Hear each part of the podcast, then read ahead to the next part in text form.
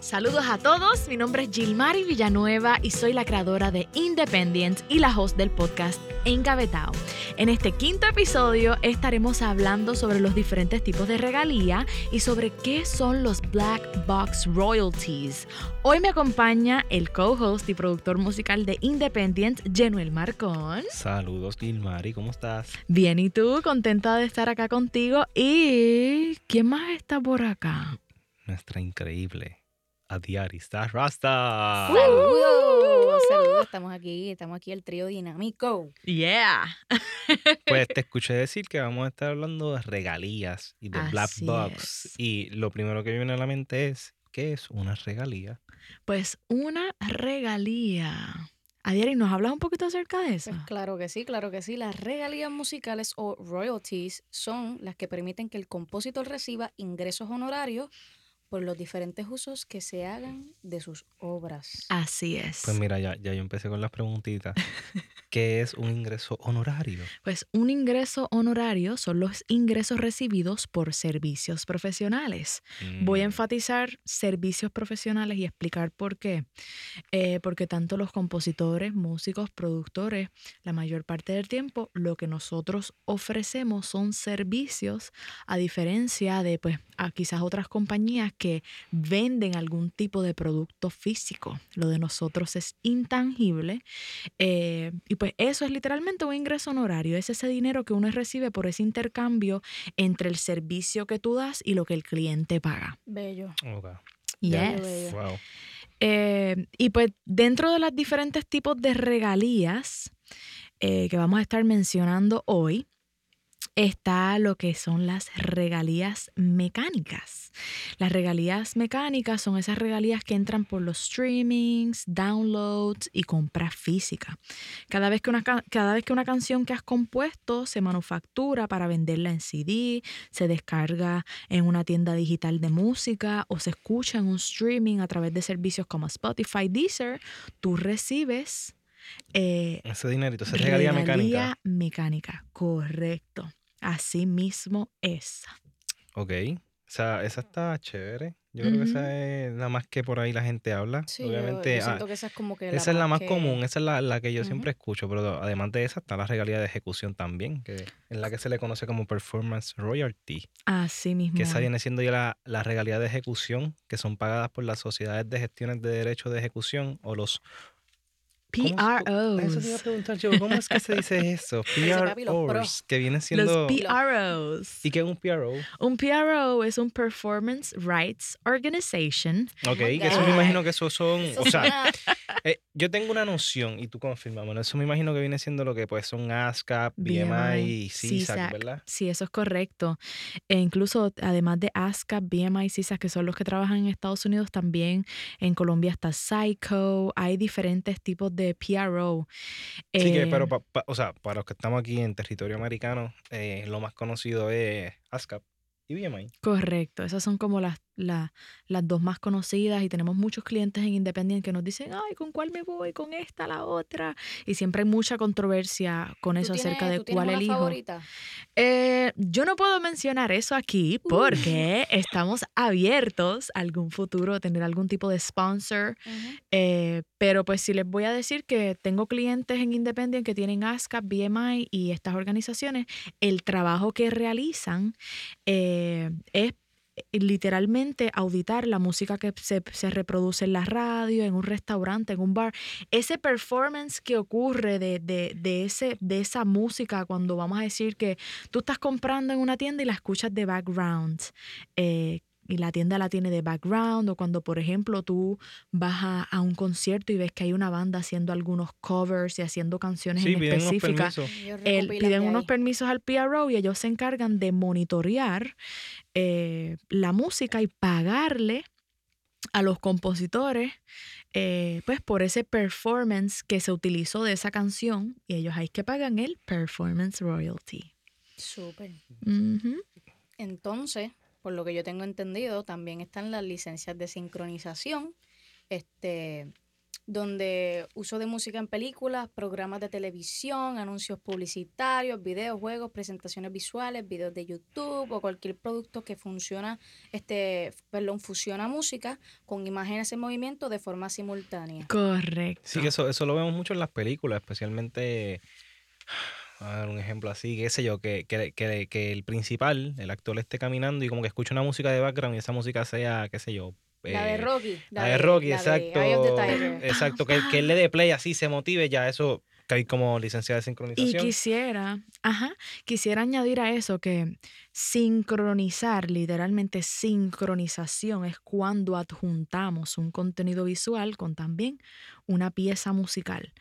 Eh, Y al ocurrir eso, pues eh, el compositor o, pues va a recibir una regalía porque se está adjuntando su pieza a material visual. Bello. Ok. Y ven acá, Gilmari, la gente que escucha independiente, ¿cómo ellos pueden entonces este, este, someter estas licencias de sincronización? Sí, yo sí, ¿verdad? la yo- yo-? Yo, por ejemplo, si yo no estoy muy, muy, muy adentrado a este, a, esto de las regalías y esto de, de registrar y qué sé yo, o sea, ¿qué yo puedo hacer? Ok, pues les explico. Eh, en Independent tenemos, primero que nada, tenemos un taller que eh, en ese taller explicamos más eh, a profundidad los diferentes tipos de regalías y en específico dónde recopilarla. Eso es lo primero. Eh, que si les interesan se pueden poner en contacto con nosotros y nosotros podemos Con pasarle más mucho información. gusto y con mucho amor. Así mismo es. Podemos pasarle más información acerca de cómo eh, aprender más acerca de en, en qué lugares específicos se recopilan esas regalías. Y además de eso, también tenemos los tutoriales disponibles, que tenemos el tutorial de ASCAP donde les enseñamos paso a paso bello. cómo crear una cuenta con ASCAP en particular y con un PRO y cómo recopilar eh, regalías por medio de esa organización. So, eso quiere decir que aquí no solamente se le está orientando, sino se le está guiando paso a paso y para que ustedes puedan saber esos pasos detallados, nos pueden seguir a nosotros en las redes sociales. Así mismo También. es. Bajo, Así de bajo, sencillito, bajo o sea, Esto no es una ciencia, esto no tienen que tener un bachillerato ni un doctorado, nada. Tú Simplemente, mira, clic a las redes de Independiente. Exacto. Yes. search Independent PR y nos busca. Y hasta website Bello. tenemos habilitado. So, Pues no hay excusa.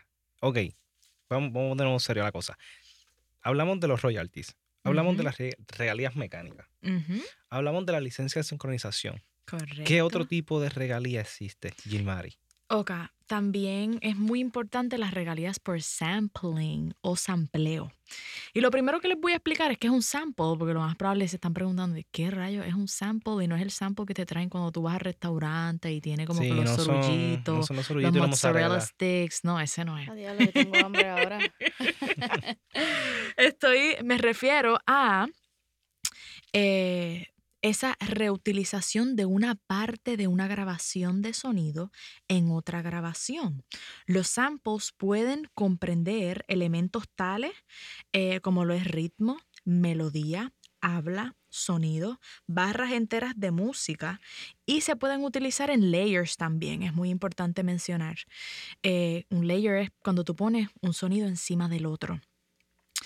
Eh, las regalías por sampling son recibidas cada vez que una persona utiliza un fragmento de tu composición para crear un sample. Oye, eso, lo, Ujú. eso lo hemos visto mucho. Últimamente está bastante Sí. común e- el hecho de usar eh, algo de una canción y traerlo a otra. Correcto. Lo, lo estamos viendo bastante presente en, en- en estos tiempos. Y es una manera, yo creo que también de... urbana. Exacto, está y viendo le da muchísimo. vida. le- yo creo que le da vida y, claro, Sí, ahí eh, es es cuando... una manera de ahorrar y respetar también ahí, el trabajo ahí de la otra también persona. uno ve cómo la Correcto. música del pasado queda inmortalizada porque realmente eso pues lo traen ahora y le dan un sazón le- diferente y un y un y una vibra más más más, más de, de ahora. Ha Y- pasado, Así incluso a mí sí. me pasó hace poco, este, escuché una canción y me estuvo bien curioso el sample. Y literalmente me dio como buscar y creo que Jill me dijo el, el- el- de quién era la canción y la busqué y, mano, dije, wow, qué brutal. Y escuché la canción completa y, o sea, miren lo, lo interesante del sample, Sí, que te- literalmente te hace buscar, o sea, eh, la otra canción y Correcto. escucharla y ver, ah, mira, aquí fue que se inspiró o mira que cómo suena y mira cómo lo manipularon, cómo lo Así es. cambiaron. Que lo estamos viendo y algo, Correcto, algo cool. incluso eh, Utilizar un sample puede ser una oportunidad porque el sample se puede convertir en el gancho de la canción. También. Y esto, pues, es algo que muchos artistas hoy día se están apropiando de esta oportunidad.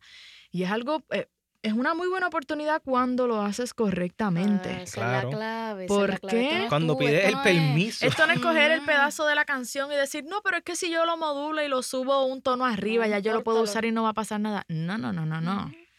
Aquí un sample, por más corto que sea, se tiene que hacer un sample clearance, que eso es cuando eh, uno se contacta con el publisher del artista, con el compositor y uno pide el permiso para ese sample y uno tiene que pagar una licencia de sampling. Y si, por ejemplo, tú eres el, tú eres el compositor que están utilizando ese sample de tu composición, ahí es que tú vas a recibir esas regalías por sampling. Mira, Ah, ya yo recuerdo el, el caso que estábamos hablando, era la canción de los terroristas.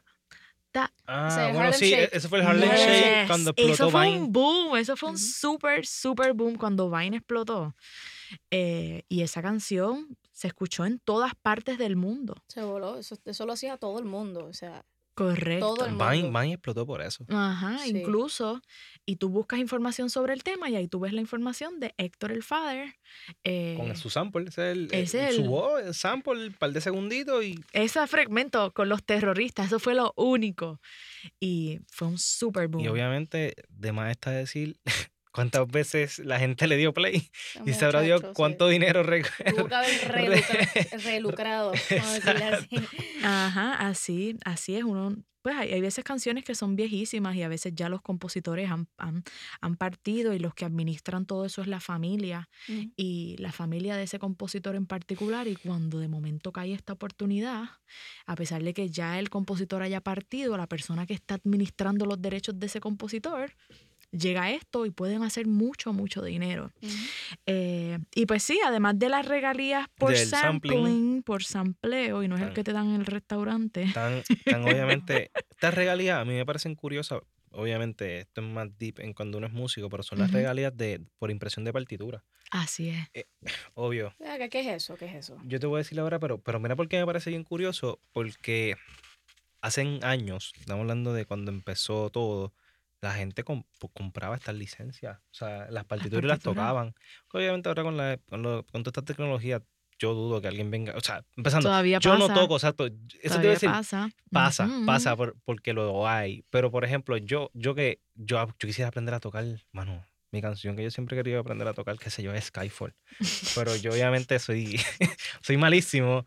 Este, pero volviendo a la pregunta de, de Adiari, este, esta regalía, por ejemplo, compositor clásico hizo la pieza, ¿verdad?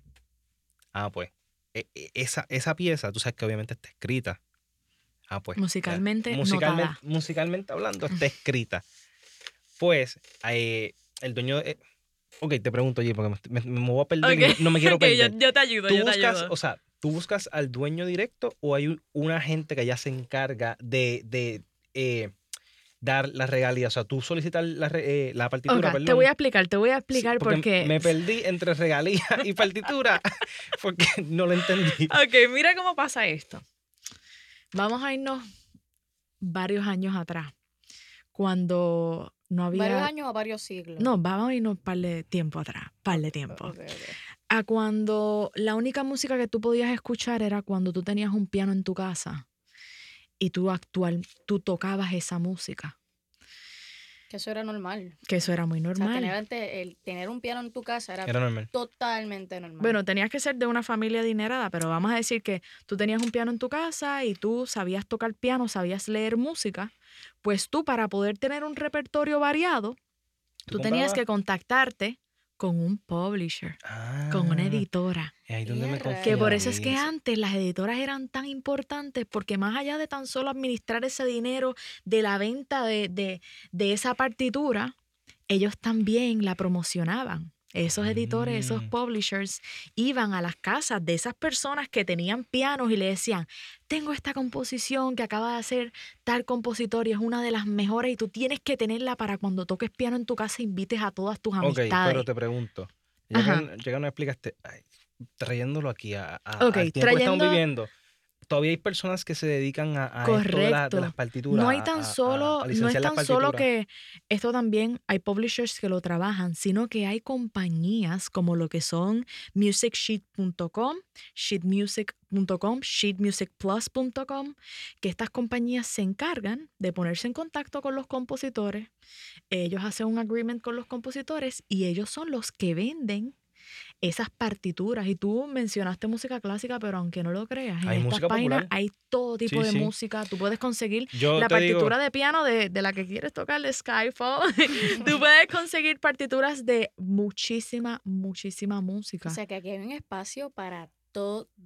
Correcto, correcto. O sea, La regalía un no hay mundo, o excusa, sea. no hay excusa. Hay para Correcto. todo. Es muy importante conocer que pues mucha gente piensa, no, yo voy a recibir regalías por el hecho de que ya mi música suene en Spotify y ya. Muchos de nuestros clientes vienen con esa mentalidad y es como que no, no, no, no, no, hay muchas otras formas de monetizar, van a haber otras regalías que están entrando.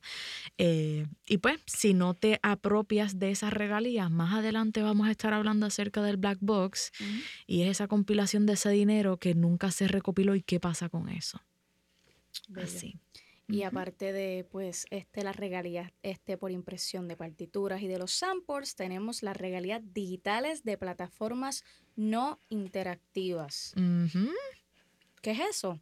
Eh, son regalías que reciben los artistas que interpretan una canción y el, por- eh, y el propietario de la grabación cada vez que esta pista suena a través de streaming no interactivo. Así es. Y esto de no interactivo es muy importante aclarar que Eso, es eso esto te iba a de preguntar. ¿qué, non-interactive, no interactivo. qué es? Eso es como, te voy a dar un ejemplo entre interactivo y no interactivo. Yo sé que lo más probable has pasado por esta circunstancia.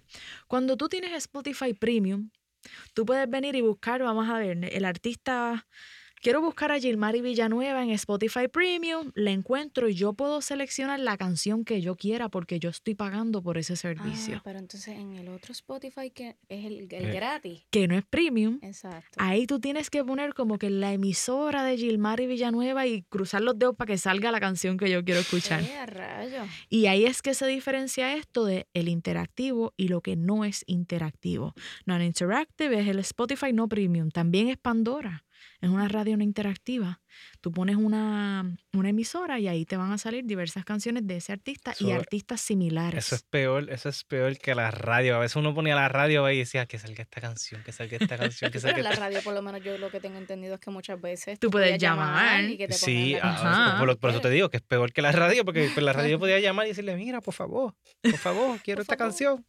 No, Este, ustedes no se el- acuerdan de la época de no voy a decir la emisora, pero que eso pasa todavía. Tú te puedes meter a la, a la emisora y de momento escuchas la canción y pasan como 10 minutos y, o, o pasan 20 minutos, te ponen dos canciones en el medio y vuelven y te repiten la canción y están todo el día en ese sitio. ¿Tú sabes lo, que a mí, sabes lo que a mí me molestaba cuando yo tenía una Esa es la canción? buena. Cuando yo tenía una canción, pero yo tenía una canción que la quería escuchar y ponía la radio y se estaba acabando. ¡Ay, Era como Ah, Dios mío! Llegué tarde al party, mano. Llegué, al- No. llegué tarde. Eso era lo peor. Eso era lo peor. Yo recuerdo. Me cuando yo vengan a tirarme el carro. Dios mío, yo recuerdo, cu- o si no, a mí me pasaba que yo iba todo el camino a la escuela esperando que saliera mi canción favorita, mami guiando, y cuando mami estaba a punto de dejarme al frente de la escuela, salía la canción y yo, mami, espérate un poquito, no, dale, que vas tarde para la clase, dale. No, yo me hubiese quedado ahí en el carro, yo no me bajo. Yo no me Yo hubiese buscado una excusa. Ah, se me perdió algo en el bulto. Sí, empezó a buscar algo en el bulto. Bueno, si es que uno se da cuenta que uno, es, por ejemplo, que uno es bien aficionado a la música, como que... Claro, y que Yo hemos, y disfruté que hemos evolucionado. O muchísimo. sea, mira ahora como, como comentaste, tú puedes ahora si tienes Spotify Premium buscar esa canción y ponerla cuantas veces tú quieras. Así mismo es. Antes, Eh, antes, yo me acuerdo, by the way, mala mía que sigue integrando en el tema. Yo me acuerdo que una vez yo estaba jugueado con una canción y yo iba y compraba el disco. Uf. yo pagaba 12, 15 pesos o, o 10 que por escuchar una canción. Solo para escuchar una, Una canción. O sea, canción, no es te lo- ni- Te lo juro que era solamente una canción. Yo una creo que todos canción. llegamos a hacer eso. algún Claro. a, mí, a mí me encantaba cuando Walmart todavía tenía la sección de los discos y tenían como que una esquina para que tú escucharas y te pusieras unos audífonos bien grandes que tenían allí, el disco que tú querías en particular. Yo recuerdo que mi mamá decía, vamos a hacer compra. Y sí, hacer compra era irme con ella. Ella estaba una hora y media por todo Walmart y yo en el área de la música CD por CD. Yo me acuerdo que yo compré el disco de Gilmari Villanueva de ¿Quién eres tú? Ah. Solamente para escuchar la canción de Muriéndome. Y yo muriendo. Yo solamente compré ese disco para escuchar esa canción. Este. Bueno, ahorita comentaste algo que me llamó la atención y quisiera que, que indagara un poquito. ¿Qué es eso del black box? Ok, el black box. Eso suena. tun. dun, dun, dun, dun, dun, dun. Eso suena un poco scary.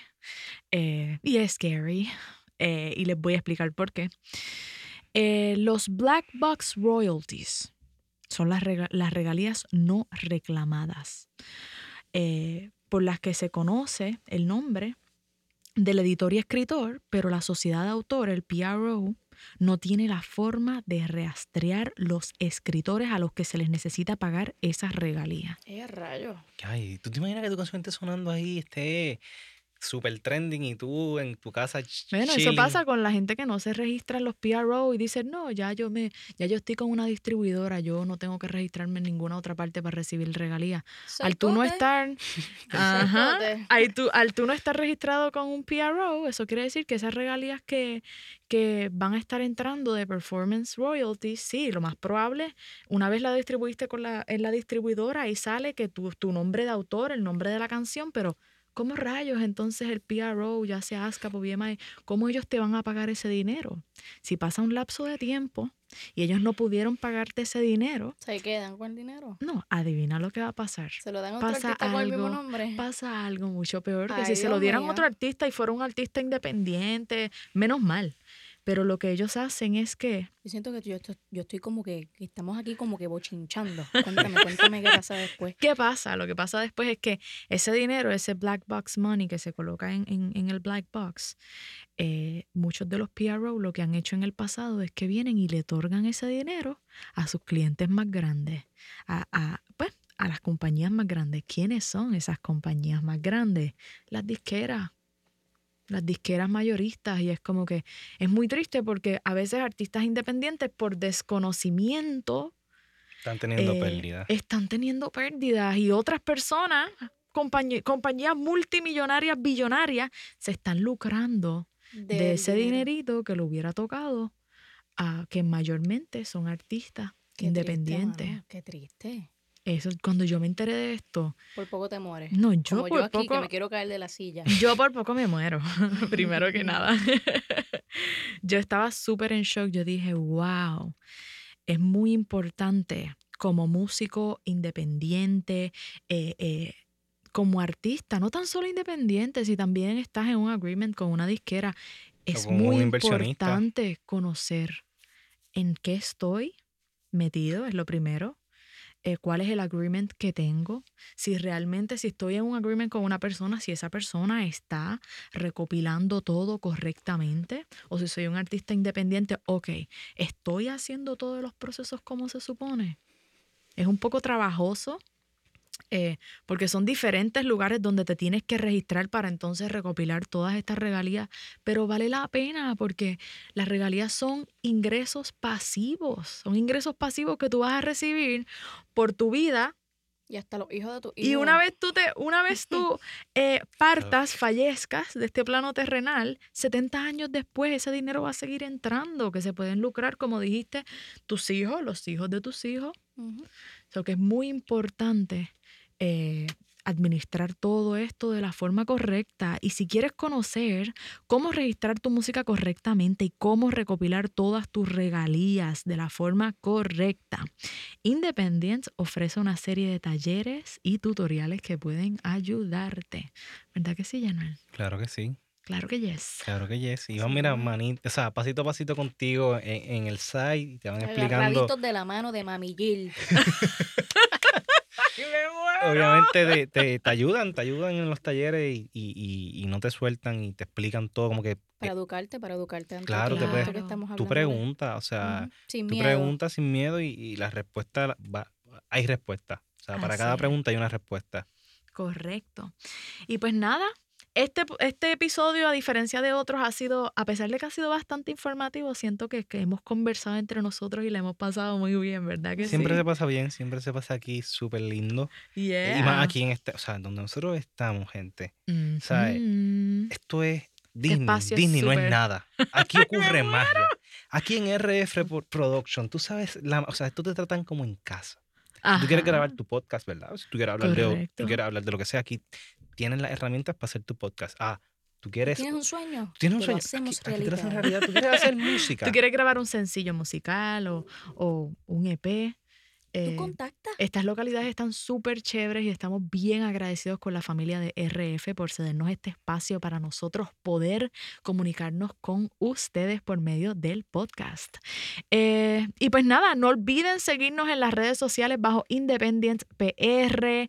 Eh, envíennos sus eh, dudas, preguntas. Si hay algún tema que ustedes quieren que nosotros trabajemos, con mucho gusto lo vamos a hacer y la próxima semana.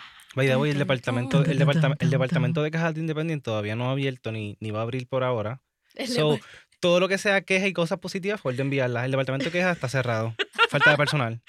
No. ok, volviendo acá, les quería dejar saber que la semana que viene tenemos a un invitado especial que todavía no voy a mencionar el Invitado nombre, de gala.